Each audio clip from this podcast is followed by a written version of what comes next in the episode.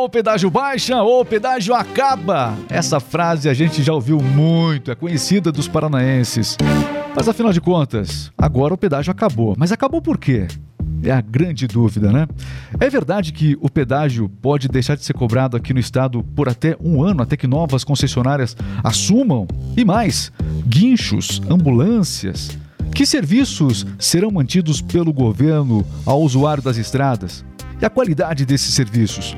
Vamos falar sobre isso. E como eles serão disponibilizados? Verba da onde? O ano letivo no Paraná também. 200 dias foram mantidos. Como ficou o recesso de julho das aulas? Olha, estes e outros assuntos, nós vamos ter uma conversa muito especial aqui no RMix Podcast Entrevista.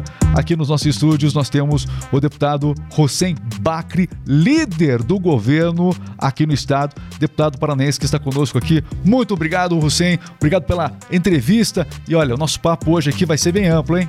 Afinal de contas, quem é o deputado Hussein Bacri? Bom, União da Vitória, já adiantei, foi prefeito por duas vezes de União da Vitória. Assim que ele chegou nos estúdios, até brinquei, poxa, duas, duas vezes com 80% de aprovação. Não foi um prefeito qualquer. Tanto que hoje é deputado do Estado, e não só deputado, líder do governo no Estado. Aí as pessoas que escutam isso, a gente liga o noticiário, o líder do governo, o que, que é? O melhor amigo do governador? É mais ou menos isso, não? Não, é porque tem mais bucha para resolver. Vamos por etapas. Eu sou nascido em União da Vitória. Certo. Eu gosto tanto de Castro que eu casei com uma Castro, minha esposa Rosane é. Mendes de Oliveira Castro Bacri. E, e, inclusive ela tem uma família tradicional, ela é tataraneta de Teixeira Soares e fui vereador com 21 anos de idade em União da Vitória. E fui prefeito, reeleito, fiz o meu sucessor, terminei com 86% de aprovação. É, sou deputado pela segunda vez e tive o privilégio de ser escolhido pelo governador para ser o líder do governo. E baseei minha vida pública em dois preceitos básicos que aprendi em família. Nunca prometa o que você não pode, você vai quebrar a cara. Ou no começo, ou no meio, ou no fim da relação. Portanto, faça que nem aquela personagem Ofélia, lembra? Só abra a boca quando você tiver certeza. E a segunda questão importante que eu quero trazer para vocês é o seguinte: a nossa classe política de uma maneira geral, a grande maioria, não é regra, tem um costume muito ruim. Depois que se elege, não conversa mais com ninguém. Ah, liga pro cara, tá em reunião, vai retornar depois. Isso é muito ruim. As pessoas precisam ser atendidas. A falta de retorno é a falta de respeito. Então, eu tenho um gabinete que dá retorno. No meu cartão tem o número do celular. Se você procurar aqui na rede social, você deve ter visto aí, tem o número do meu celular ali. Entendeu? Direto. Direto. Não é um celular alternativo eu, esse, não. Né? Exato, não tem outro. Não está com, não tá com assessor o celular. Não tem, está comigo aqui agora. só não vou responder agora, porque eu vou ficar aqui na entrevista um tempo. Né? Mas dito isso, eu quero te explicar que a função de líder do governo é muito complexa. Eu comando uma bancada de 44 deputados, de um total de 54. Temos imagens aí do. É, né? Eu ali. Tá ali, ó. Isso. Poxa, vocês são Trabalhando. Bons, vocês são bons de produção, hein? Exatamente. Até, tá, tem que... Até fiquei mais bonita ali agora. Exatamente. Vamos mostrar mais essa imagem então do monitor aqui, por favor. Mostra mais essa então. Ah, essa é boa. Tá, brincadeira. Mas assim, deixa eu te falar. Todos os projetos que passam pela Assembleia passam pelo meu gabinete. Aí nós temos que distribuir para as comissões, discutir, avaliar, é, emendas. Eu tenho que estudar um por um. Se a imprensa vai me. Vai me líder, eu quero falar sobre, sobre esse projeto. Eu, se eu não souber do projeto, não adianta. Então, assim, é uma função dura, difícil. É, não é fácil a relação política, né? Às vezes você em três, quatro no grupo já dá confusão, imagina em 44. Aí você tem aquela questão política, o secretário vai no, vai no interior, não avisa o deputado, é, entendeu? O, o, o que a gente sabe, a gente, a gente é, é, sabe que no, no meio político, né, é, é a, a, vaidade né, é complicada, porque eu, eu imagino o seguinte, me perdoe perguntar, líder do governo, eu imagino que para se articular isso algumas disputas aconteceram ou não? Na própria base do governo? Não. Você acredita que não? Graças a Deus eu tive assim. Eu... Na verdade, quem escolhe o líder é o governador. Uhum. É um cargo. Por isso dele. mesmo. É, Esse aqui dele. é o meu filho preferido. É. é entendeu? Mas assim, não. eu tive o apoio de todos os colegas. A gente já tinha uma relação boa, construída, sempre respeitei os colegas. É importante. Eu sempre dou retorno para todos, então eu, eu, não tenho esse tipo de problema. É, a não ser que não esteja algum outro caso que a gente não veja. Mas veja, mas o nosso ônus é extremamente grande. Eu vou passar agora as duas próximas semanas mais complexas da minha vida. Nós teremos grandes projetos sendo votados na Assembleia, é, inclusive relacionado ao funcionalismo, né? Mas por outro lado, você tem o bônus do cargo, né? você trata diretamente com todos os secretários. Eu acho que no seu caso, é, a questão de ser líder do governo, como é que é essa relação com o governador? É muito frequente, é diária, como é que é? Com o governador e com a Casa Civil. Uhum. Eu, toda segunda-feira, eu me reúno com o chefe da Casa Civil, Guto Silva, uhum. onde nós construímos as pautas que vão para a Assembleia, né? discutimos os aspectos políticos na relação com a Assembleia, e de lá nós vamos até o governador despachar. Isso é uma é uma regra nossa, toda semana a gente faz isso. E, eventualmente, quando o governador tem alguma dúvida da Assembleia, ele liga direto, é, faz alguma orientação, faz algum pedido para que a gente possa acelerar alguns projetos que, que, são importantes na visão dele. Então, é um contato, assim, muito, muito, muito próximo. O desafio do, do, do líder de governo é justamente costurar né, a aprovação desses projetos junto à, à sua base, né? E nem sempre a base está 100%, né? Tem projetos que chegam polêmicos, tem pressão de todos os lados. Eu imagino que é, é tensa a coisa, né? É bacana. tensa, é tensa. E na verdade, é, você quase que tem assim, você tem uma bancada de 44. É, parece fácil, mas para construir o consenso, você quase que tem a obrigação. É que nem o cara que vai bater pênalti, ele já de cara tem a obrigação de fazer o gol. Mas assim, é complicado. Tem alguns projetos que aí os deputados colocam emendas, os deputados colocam algumas questões que é, às vezes você tem que tentar negociar para tirar a emenda. E assim, você é desafiado todo dia, você não pode perder todo dia. Tem um requerimento da oposição, tem uma provocação, é, tem um projeto que não é bom, na nossa visão, não é bom para o Estado, tem um projeto que cria despesa, não pode fazer isso. Então, assim, você é desafiado diariamente Porque, na Assembleia. É, tem, tem projetos que não são é, populares. Né? Acho que é, o que acontece, muitas vezes o líder do governo é, que tem a visão do governo é, é positiva para aquele que depende né, do, do líder do governo para essa aprovação, ele acaba tendo que discursar é, e, a, e, a, gente sabe que a Assembleia, em projetos polêmicos, ela lota. Ela não lota sempre. Mas se mexer com um determinado grupo, a Assembleia lota. A gente já percebeu isso ao longo do tempo. Como é que é isso? É, você tem que ter preparo para isso. É. É, nós, nesse mandato agora mesmo, quando nós fomos discutir a reforma da Previdência, nós tivemos uma invasão da Assembleia, foi antes da Covid ainda. Né? A Assembleia foi invadida. É, e o que, que acontece? Todo mundo sabe que a reforma da Previdência, primeiro que é uma decisão federal. Nós temos que seguir a regra federal. E como é que foi esse, esse momento da, da, da, invasão lá? Foi como é que foi muito, o clima dos deputados muito lá? Muito tenso. Você não faz ideia, é muita tensão. Você sabe como começa, você não sabe como é que vai terminar. Uhum. Né? Porque é, nós somos seres humanos normais, mas é assim, é, são momentos muito complexos. Você, o desgaste emocional é muito forte e isso realmente não combina com a democracia, a invasão de nada. Não, você imagina certeza. se alguém não gostar do que você comenta de invadir aqui? Não, não tem como. isso não pode acontecer em qualquer lugar do mundo. Nós temos que ter, nós podemos discutir ideias, discordar. É, agora, invadir, invadir não faz parte do contexto da democracia. E houve uma invasão assim. Essa invasão, ela, você não tem, você não sabe que você entrou gente armada, você tem alguém com revólver, você tem faca, porque invadiram. Uhum. Pularam do, do, do, da, das galerias. É, alguns invadiram na frente, o pessoal veio pela frente para cuidar. Aí foi. Aí você não sabe como é que vai terminar. E você fica cercado num determinado local, né? Com um determinado número de seguranças e policiais. E segurança, assim, que não, não é das mais eficazes até chegar reforço. É, são momentos muito tensos, extremamente tensos que nós passamos. E, e nós estávamos votando uma matéria importante, porque, afinal de contas, a reforma da Previdência que o governo Bolsonaro fez, ela é necessária porque a expectativa, eu digo que o governo Bolsonaro, ela começou de cima, né? Ela vem para os estados, daí vai para os municípios. Ela é necessária a expectativa de vida do brasileiro era 60 e poucos, 70 anos, hoje é 80 e poucos anos. Então, assim, se ninguém, se não contribuir, vai tirar de onde? Não tem almoço grátis. Uhum. Então, o que, que, é melhor? Você dar uma contribuída um pouco maior agora, colaborar, para você garantir sua aposentadoria depois. Senão, não tem dinheiro. Não adianta as pessoas, não tem dinheiro depois para pagar a previdência. Aí os caras que fazem demagogia, porque ser oposição é a coisa mais gostosa do mundo, é só criticar. É fácil? Não, é só criticar, só critica, você não tem responsabilidade com nada. Tá entendendo? Nada. Você não precisa. Existe a oposição e a oposição e é, realmente a, a qualquer custo, né? Ah, existe. Que, é, tenho- que semeia o caos, né? Tem... Não, eu tenho uma boa relação com grande parte. A oposição da- é necessária também. É, né? na maioria da oposição ela, ela, é- ela é de bom senso. Isso, mas tem aqueles que Existe um ou está dois bom. ali que são assim complexos, que Radicais são mesmo. radicais e, e, assim extremamente demagogos, né? Que fazem aqueles vídeos que não sei o quê, que não sei o quê, e não tem nenhum compromisso com a verdade. Uhum.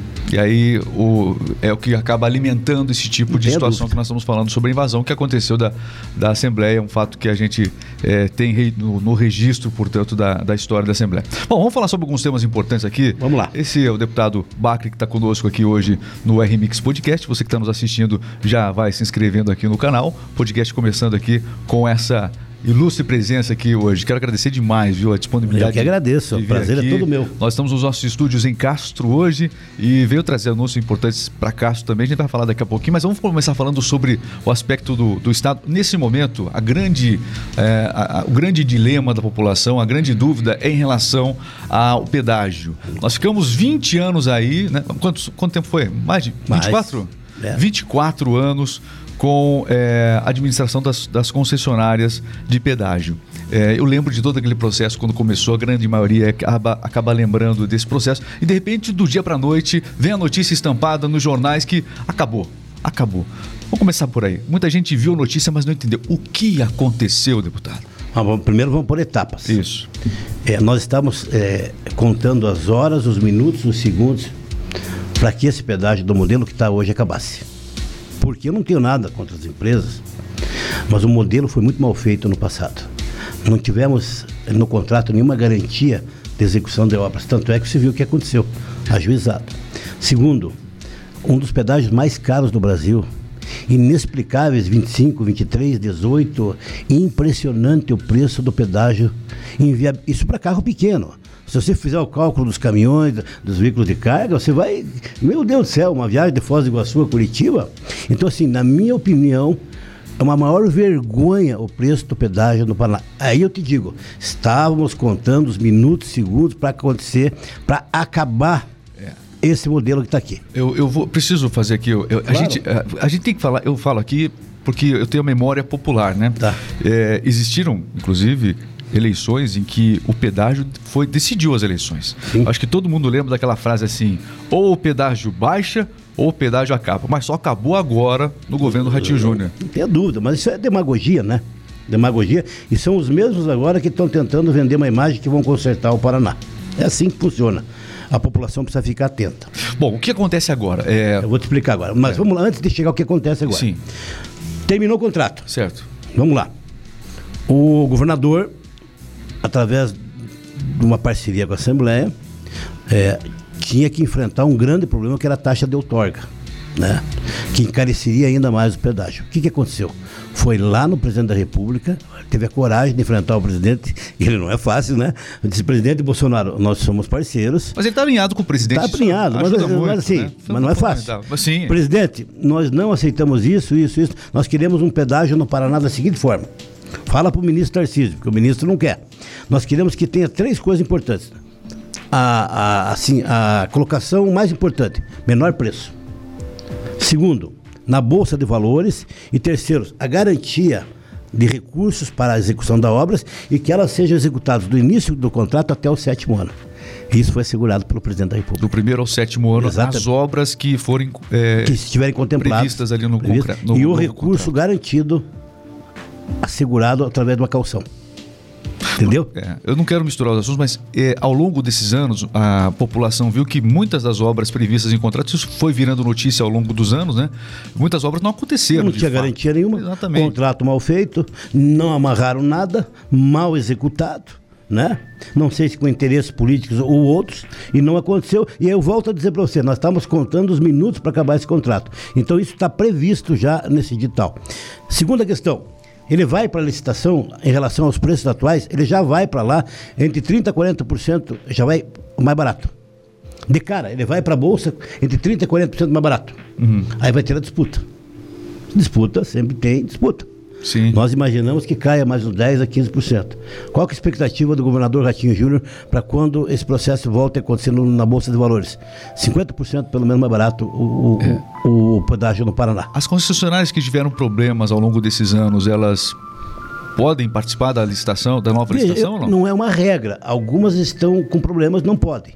Uma ou outra pode. Algumas fizeram acordo com o governo. né? Exatamente. Algumas podem, outras não. Agora, isso não assegura a vitória delas. Uhum. Às vezes as pessoas dizem, é um edital na Bolsa de Valores, que vai disputar com o mundo inteiro. Ou você acha que não vem empresa do mundo para cá? É aberto, é na Bolsa de Valores, na B3. Então, assim, olha, é, eu imagino que nós vamos ter um pedágio no Paraná de 50%, 60% mais barato. Agora, o mais importante é que ninguém 50, fala. cinco- 50 a 60% mais barato. Em relação a atuais valores agora. É, aos, aos atuais valores. Agora, o que, o que as pessoas precisam entender é o seguinte: qual que foi a exigência maior do governador? Obras no início do contrato. Porque não adianta ter pedágio e não ter obra, senão deixa como está. Os seis primeiros anos. Entre o primeiro e o sétimo ano. O isso. sétimo ano, Primeiro e até seis primeiro anos. É é. isso aí que está certo.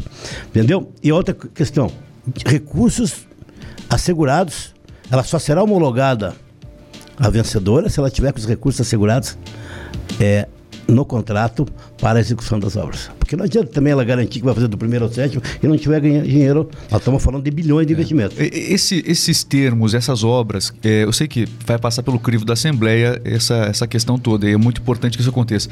E essa amarração toda passa pelo crivo dos deputados, a sua liderança é fundamental é, nesse processo todo de articulação.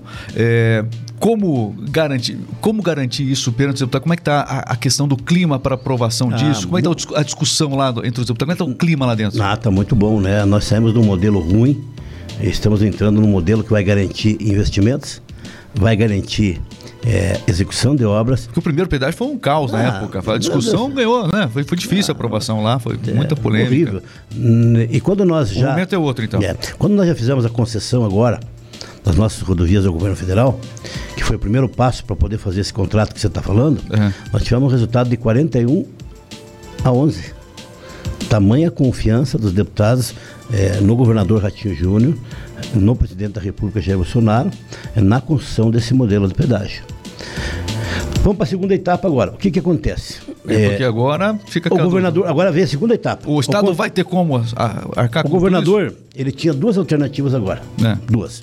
O pedágio vai ter o processo licitatório, normal, bolsa de valor, demora um ano. Né? Porque as pessoas que estão escutando em casa agora, elas não entendem às vezes. Se você quiser comprar um carro, você vai lá na agência segunda-feira, ou compra à vista, ou compra financiado e leva o carro embora no mesmo dia, né? Uhum. Não é isso? Nós do Poder Público não. Se nós quiser comprar um carro, por exemplo, o governador quiser comprar um carro para o governo, ele tem que publicar um edital, 45 dias, tá esperar o vencedor. Se não der nenhum recurso administrativo, se ninguém for para a justiça, mais 15 dias. Já deu 60. Então, assim, o poder público, infelizmente, é muito burocrático. Mas ah, vamos lá. O governador tinha duas alternativas. A primeira delas eh, era fazer o seguinte: é, renovar esse contrato por mais um ano para ficar mais um ano até acontecer. Ele disse: não vou fazer. Se eu estou dizendo que os caras. Se eu estou dizendo que não serve para o Paraná, como é que eu vou renovar o contrato com eles? Então o governador disse: ó, não vou renovar o contrato com eles, é, não vou fazer isso, não estou de acordo e não renovou. E não renovou. Aí o que, que acontece? É, o governador determinou a alocação de recursos para a secretaria do secretário Sandro Alex, quase 50 milhões de reais para tapa-buracos. Agora, não, não adianta nós imaginar que o governador vai fazer é, recap na rodovia inteira. Não vai, gente. Né? Vai administrar emergencialmente, né? Emergencialmente, com guincho. Vai ter guincho lá. é, é, é, alguns estão devendo para o Estado é, algumas obras que não fizeram, estão pagando em serviços, né? Guincho. É, o governador está colocando uma estrutura de saúde do SAMU, né? E nós autorizamos. do SEAT também, né? SAMU e SEAT, bem lembrado. E nós autorizamos um projeto de lei para a contratação de policiais da reserva. Autorizamos aumento do número de contratação, de, que serão contratados agora policiais da reserva, para também fazer essa segurança. Os bombeiros também, é, é, é, é, esse suporte que está falando, é Das isso? duas, tanto, Tanto- reserva, tanto militar, o militar tanto para bombeiro quanto para segurança. 500 bombeiros, né? Exatamente. 500 bombeiros é o que... é. Então nós autorizamos na Assembleia essa contratação emergencial.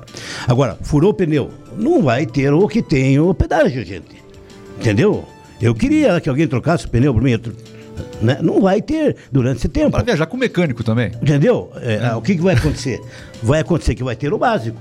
Tapa buraco, vai ficar boa a rodovia, é, vai ter o guincho, vai ter a saúde, vai ter segurança durante esse ano, que é o momento de transição que nós devemos passar para melhorar o sistema e chegar no ano que vem, no final do ano. Quanto isso deve durar, deputado? Qual o tempo de previsão que deve ficar esse, essa administração emergencial do, go- do governo para A as rodovias? expectativa é que até um ano Um ano até, ainda. até um ano isso possa é, estar definido todo o processo burocrático de Nós publicação. teremos 2022 aí de muita discussão ainda sobre isso. É, mas é natural. mas, é, só que ninguém está pagando nada, né? Nós Hum. não falamos disso. Ninguém está pagando nada. Sim, exatamente. Entendeu? E Então- agora, veja bem, nós estamos aqui gravando esse podcast justamente é, assim, nas prévias, né? Vamos colocar prévias Uhum. aqui, da temporada. Todo mundo desce para o litoral, as rodovias de férias, né? Final de ano, as rodovias devem realmente ganhar uma movimentação a mais. E justamente agora, sem o pedágio, muita gente está gostando da, da história. Porque já foi, já, o pessoal já não pôde viajar, já não pôde gastar. Então qualquer, qualquer economia a mais é muito bem-vinda nesse Ah, tem momento. esse lado que a gente não falou ainda, né? É. Você não vai gastar nada, você tem, tem, por exemplo, eu vim de Foz do Iguaçu, passei até aqui, você, sabe quantos pedágios dá de lá para cá? Então, nesse momento, você não vai gastar nada, né? Até que se você possa ter um modelo definitivo, que, repito, é o melhor modelo que o governador Ratinho Júnior eh, conseguiu construir com o presidente Bolsonaro. Veja, eu, eh, todos nós, eu gostaria que não tivesse pedágio em lugar nenhum do Brasil. Nós temos que entender que não é possível, não tem, não tem como fazer isso. E não adianta ficar dando discurso, fazer demagogia às pessoas, isso, isso, aquilo. É uma realidade do Brasil. É, infelizmente, é, é, isso aconteceu e nós temos que tomar as medidas necessárias. O que, que é preciso fazer? É preciso fazer o melhor. Mais honesto, mais justo, mais transparente, sem nenhum tipo de sacanagem com o povo. Um pedágio mais viável, Exatamente, especialmente sem sacanagem. né? É. Porque é muito sacanagem. Quanta gente morreu entre nós aqui? É, não estou atribuindo a ninguém a culpa. Quanta gente morreu porque não duplicaram uma pista? Quanta gente poderia estar aqui entre nós com preços caríssimos, abusivos? E o que, que o governador Ratinho Júnior está fazendo? Redução significativa. Segundo lugar, no início do contrato já as obras, né? Em terceiro lugar, a questão da transparência na bolsa e recurso garantido. Essa rodovia 277 é o maior, é o maior exemplo do absurdo, gente. Né? É maior absurdo que tem isso aqui. Você anda nela, grande parte dela não, não tem nem terceira faixa. Pô, você liga um dos pontos importantes do Paraná, de Paraná. É um absurdo, isso aqui é um absurdo. Quantos anos ficou esse pedágio? Os caras não fizeram nem terceira faixa, nem nada. Isso aqui tinha que estar duplicado. Entendeu? Então nós perdemos muito tempo. Né? E às vezes tem deputado que participou do pedágio da passado, que votou a favor e que hoje fica dando uma de bom lá, criticando. Contra. Mas se posando de honesto, de não sei o quê. Contra o mas fim. lá na hora de votar, lá em 96, estavam lá, defendendo esse modelo que acabou com os paranaenses com o modelo mais caro de pedágio. Muito bem, tá aí. Posicionamento do deputado Bacri conosco aqui nessa, nesse nosso podcast. Vamos mudar um pouquinho de assunto, que a gente falou um pouquinho sobre a questão aí da. O pessoal está saindo da pandemia, indo para as férias. E, por outro lado, ano letivo 2022. Né? Ficou realmente essa dúvida toda. Aos poucos nós tivemos aí a retomada das aulas, com muito cuidado. Temos aí agora uma onda eh, que ameaça é, o Brasil, a gente não sabe até, até que ponto ela é real, é, assim, pode ser realmente preocupante de fato o tamanho que ela vai chegar aqui ou não, né? De qualquer maneira, ano letivo 2022, é, como deve acontecer na visão do governo? O que, que nós temos aí de notícia para essa área, deputado? É, foram poucas mudanças pontuais, né? Mas sem perder a essência. Não diminuiu nada o número de dias. Os professores terão a, a tranquilidade para fazer suas aulas, né? O governo está fazendo um grande investimento na área de tecnologia. O Educatron nas escolas, é, o, o robótica nas escolas, tá entendendo? É, e agora, é, além de tudo, os uniformes escolares para os colégios cívico-militares, que é um modelo importante, várias escolas em tempo integral.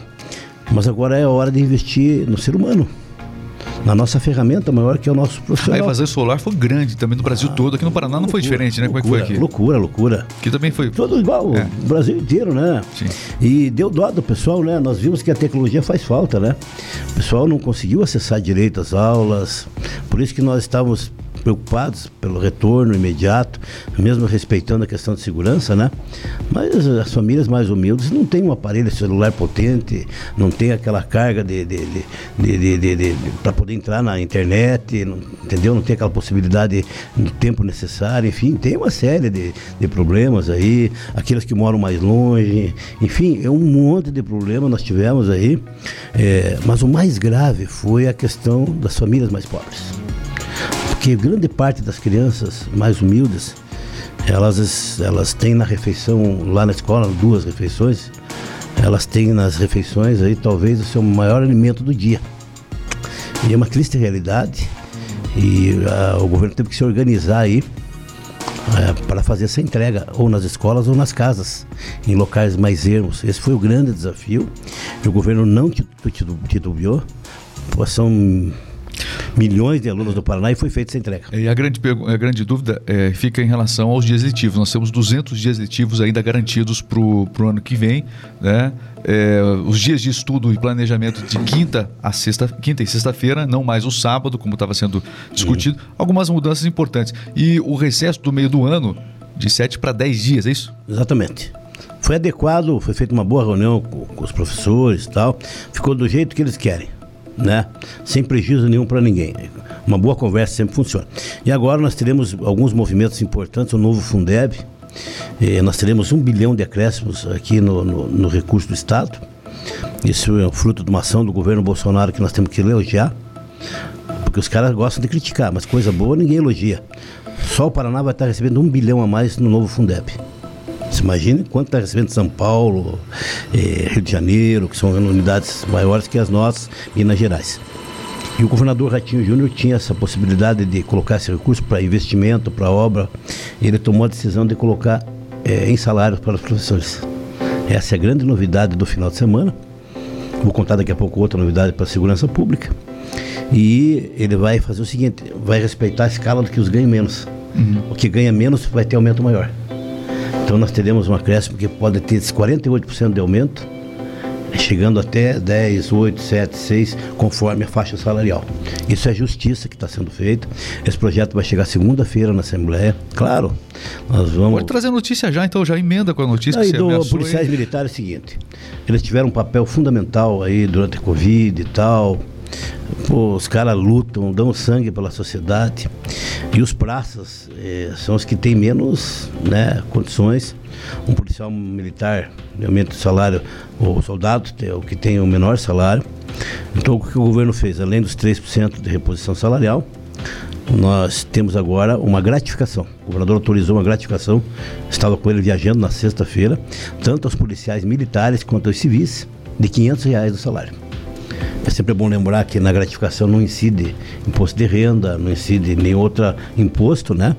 E isso será líquido, somando ao salário dos policiais militares, e em alguns casos pode chegar a 11% é, no salário deles, o que não é pouca coisa é, e dizer que, além disso, eles têm a possibilidade também de fazer, várias cidades estão fazendo, a diária extra jornada que nós aprovamos na Assembleia.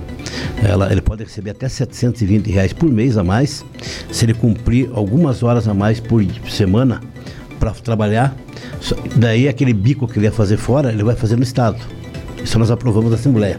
Só que o bico, ele não está de farda, ele corre risco. O bico, se ele tiver uma arma dele, ele pode fazer. Agora, o, o, o, entre aspas, o bico oficial, ele pode fazer com, com viatura, com atendimento. Essa com estrutura tudo. toda também só foi. Só foi é, nós temos aí a, a, criação da Lotepar, né?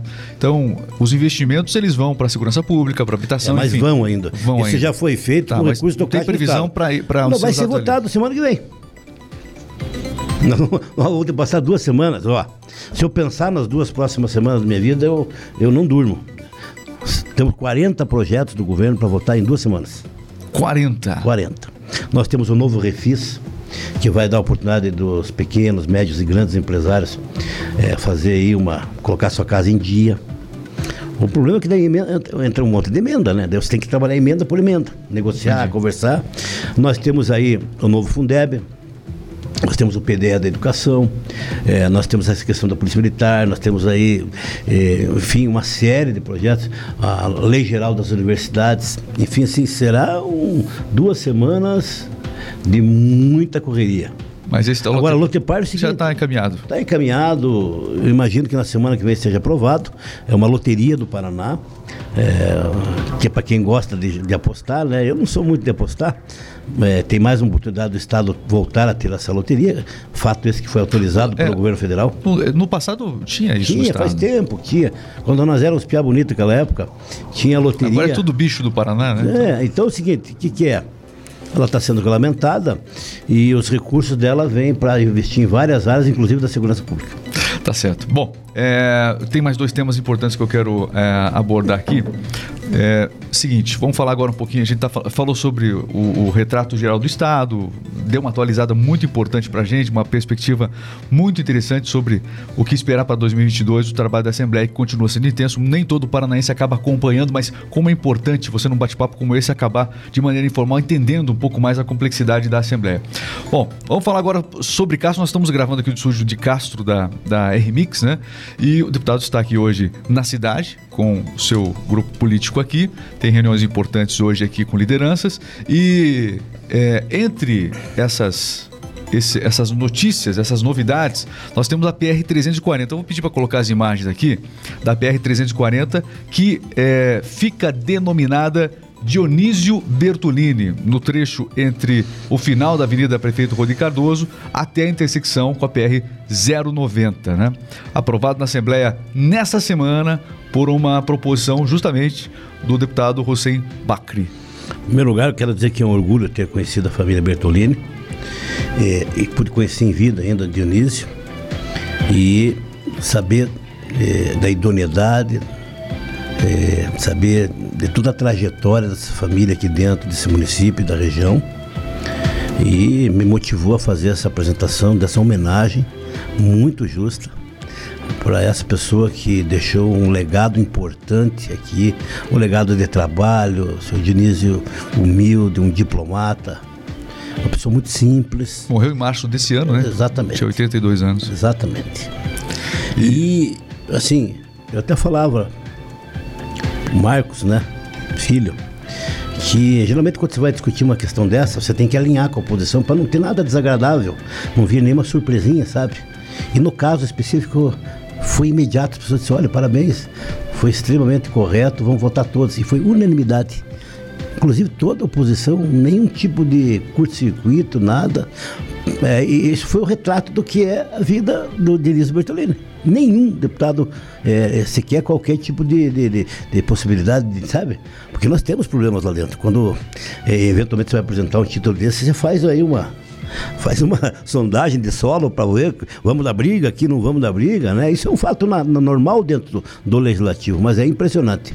Então o nós respeito, temos esse trecho importante agora isso, ali com é, nos próximos dias Bertolino, o nome da... Exatamente, é. sancionado pelo governador Ratinho Júnior, que às vezes convida a família para esse evento importante. E assim, é, fica eternizado né, na história da cidade. Vou pedir o seguinte, ó, nós temos aqui, vamos fazer. Podcast é uma coisa mais informal, para a gente Sim. poder fechar o nosso podcast de um jeito. Ó, o, o Marcos Bertolini está conosco. O Marcos, aproxima aqui da mesa. Isso, tem mais um microfone aqui. Vamos improvisar. É, fica próximo aí. Isso. É, só para complicar a vida técnica aqui. Pega a câmera geral e já, já mostra aí.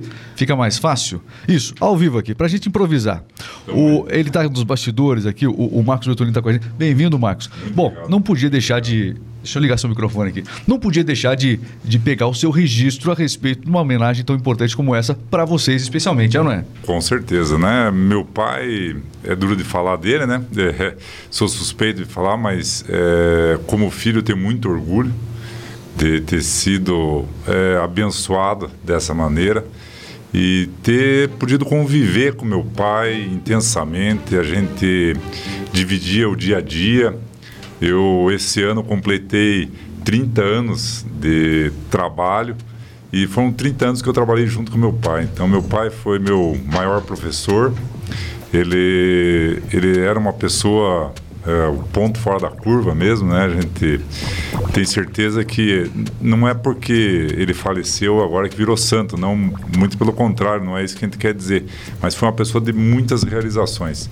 E além de ter tido o privilégio de ser filho dele, eu tive o privilégio de trabalhar esses 30 anos com ele, então foi algo de um aprendizado enorme. E como ser humano a gente percebia isso bastante nele, nessa né? característica, a bondade dele, o, o, interesse pela nossa comunidade. Ele foi uma pessoa que se dedicou muito às questões coletivas, né? É, participou da vida pública de maneira indireta, mas foi uma pessoa que teve muitas realizações. É, é, eu era até bem mais novo, né?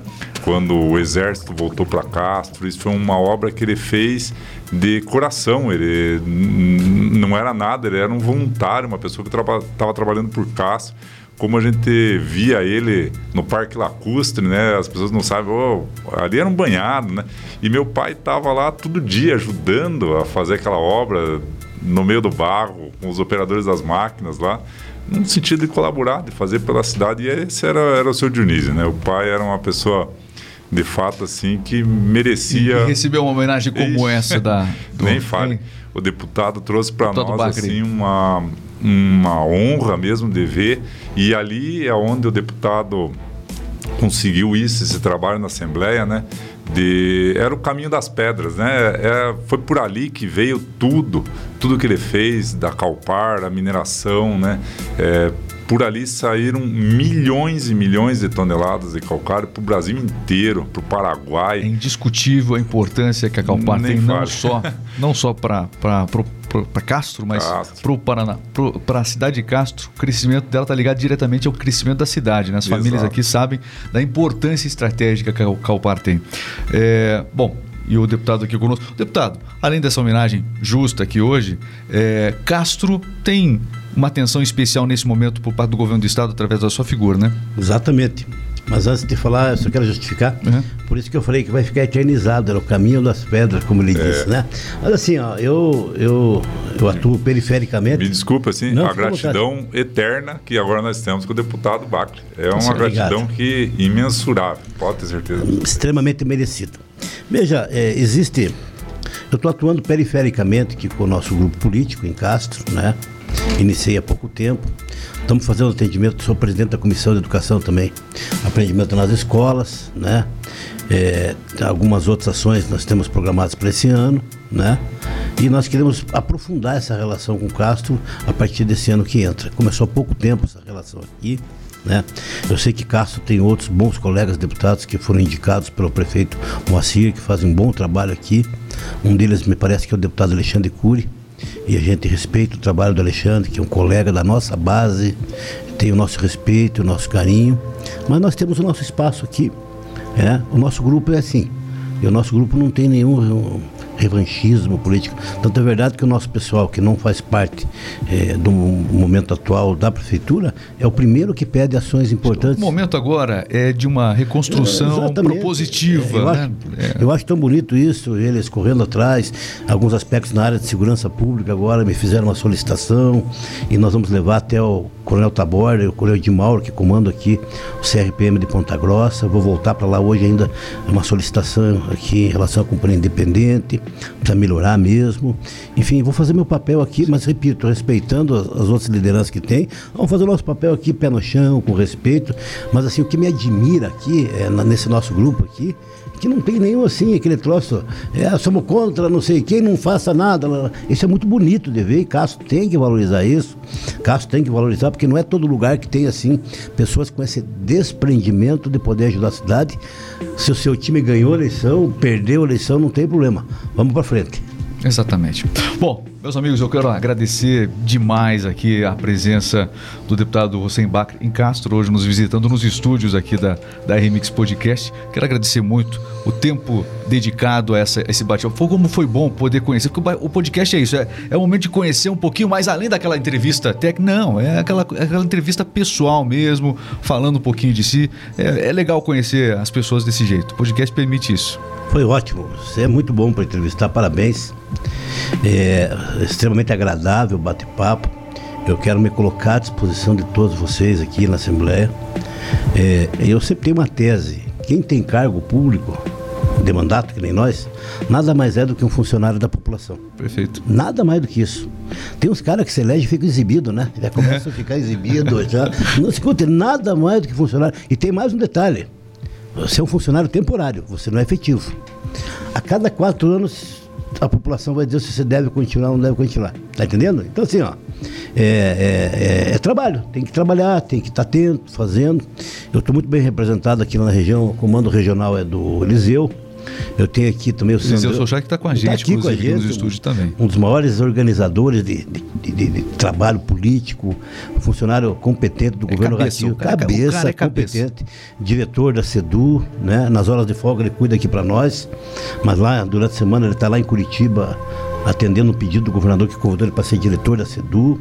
Temos o Sandrão, que faz parte do meu gabinete aqui, é, o Renato, que é aqui de Jaguariaíva. Se você for dar lista, você vai esquecer de alguém. É, é não, só quis contar o. Você vai esquecer o alguém. De... E agora nós temos vocês aqui, né, para a gente vir aqui quando chegar em Castro. Muito bem-vindo. Muito obrigado. Espero que seja só o primeiro bate-papo de muitos. Tá, enquanto for a Curitiba, na liderança do governo, seja bem-vindo, tá bom? Tem café lá também. Café, tem bolo, tem o que você quiser. Tá ótimo. Meus amigos, tá aqui Hussein Bacri, deputado do Paraná, deputado estadual, líder do governo, conosco aqui nesse RMix Podcast. Inscreva-se aqui no canal, divulgue também. Obrigado, até a próxima. Valeu, deputado. Valeu.